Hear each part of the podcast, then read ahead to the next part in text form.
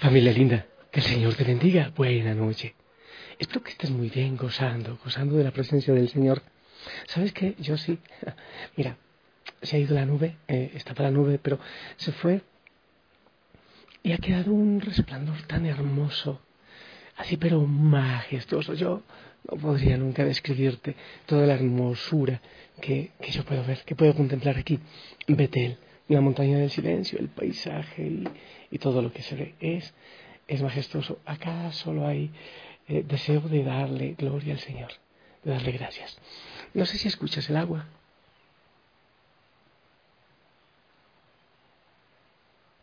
Como fluye, ¿verdad? Es hermoso. Y los pajaritos que todavía algunos están eh, cantando con ganas de ir a su nido.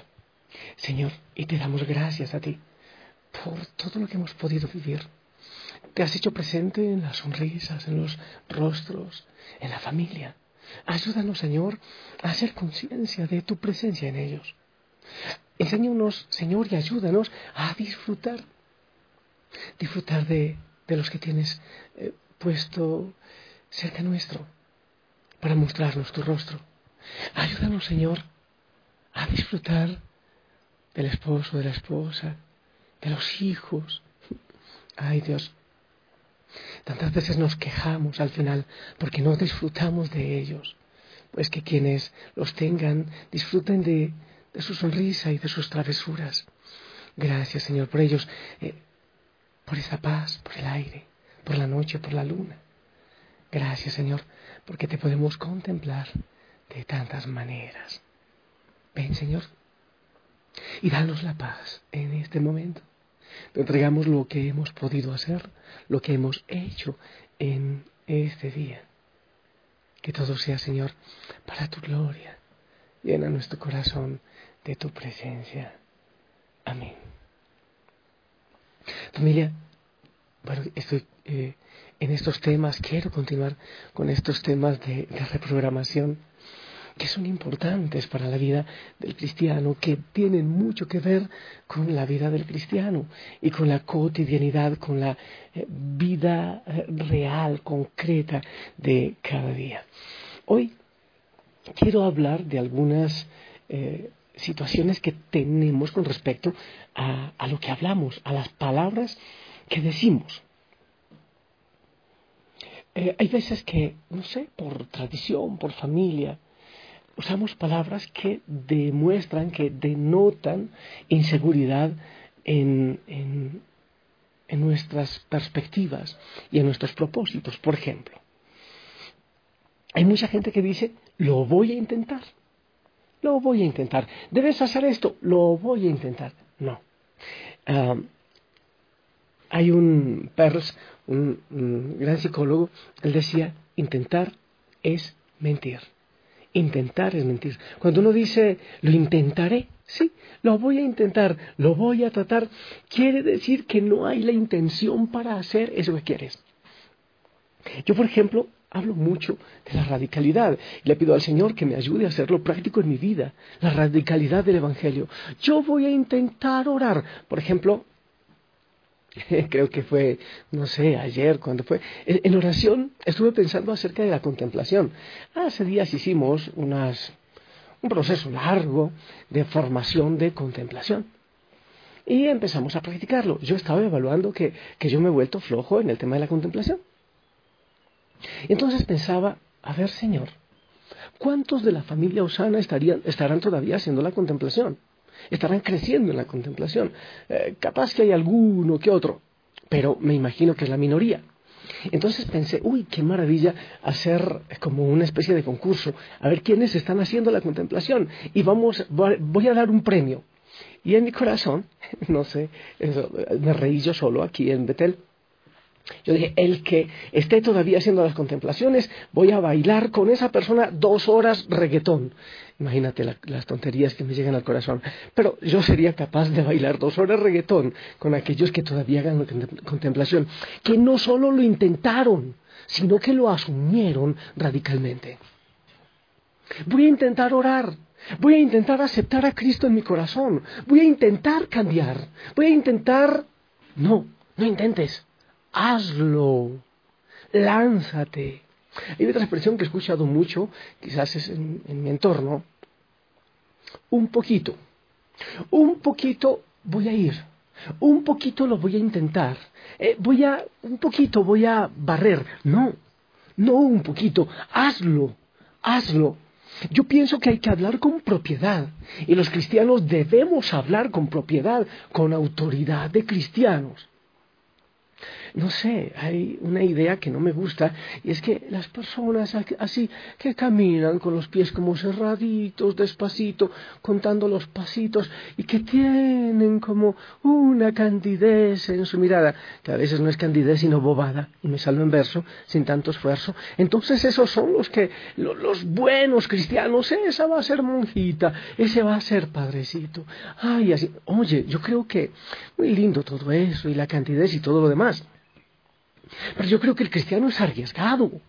Se entrega hasta el martirio si es necesario. Entonces, lo voy a intentar, voy a intentar eh, eh, orar más, voy a intentar abrir mi corazón, voy a intentar dejar este vicio, romper esta cadena de muerte. Lo intentaré. No. En tu nombre, Señor, lo haré. En tu nombre. Eh, escuchaba esta mañana una canción. Debe ser de Son by eh, yo, la, la, en tu nombre así lo haré, aunque soy digno de nada y no entres en mi casa, tu palabra bastará para sanarme. Algo así. Me da la impresión que es de Son Before. No lo intentaré, yo lo voy a hacer.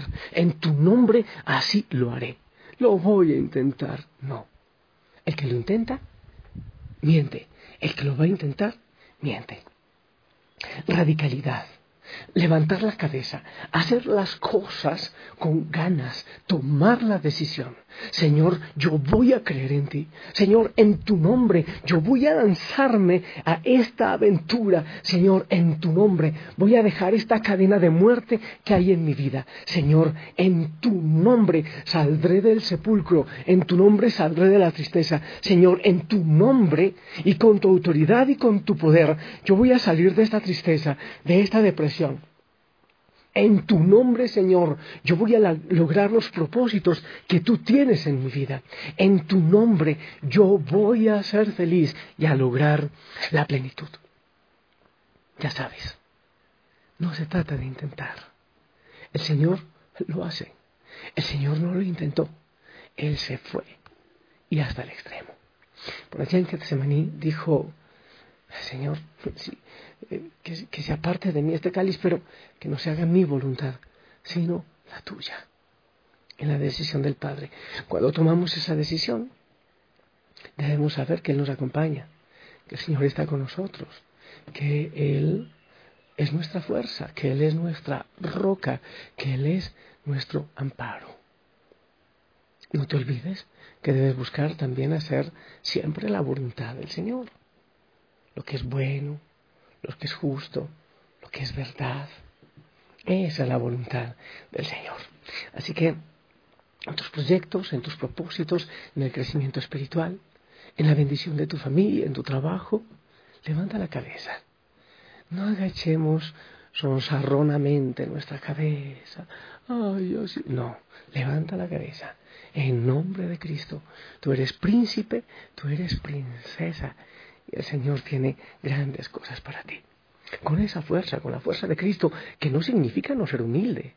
No, no tiene mucho que ver la humildad con la bobada. No significa no ser humilde.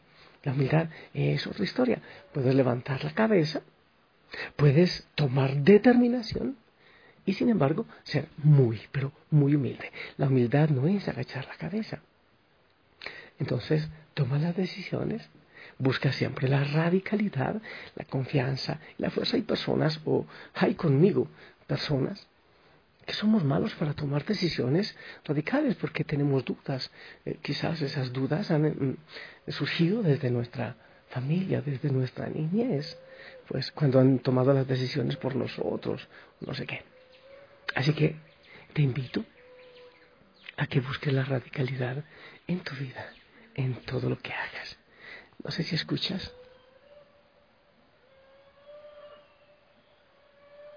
Debe ser una vaca, ¿cierto?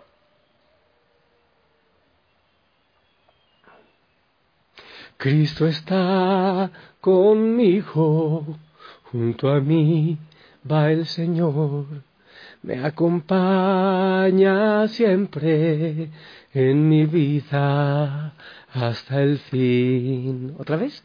Cristo está conmigo, junto a mí va el Señor, me acompaña siempre en mi vida hasta el fin.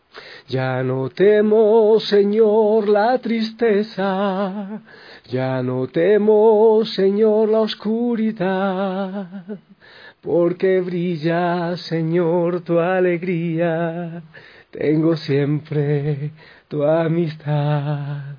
Cristo está conmigo, junto a mí va el Señor, me acompaña siempre en mi vida hasta el fin.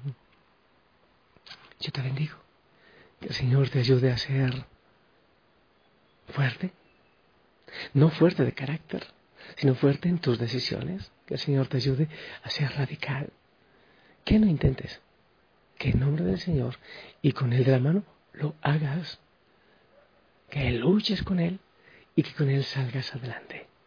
Yo te bendigo en el nombre del Padre, del Hijo y del Espíritu Santo. Amén. Esperamos tu bendición.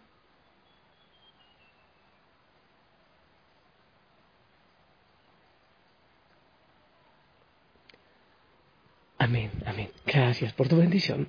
Te envío un fuerte abrazo, ponte el uniforme, sonríe, gózate en el Señor.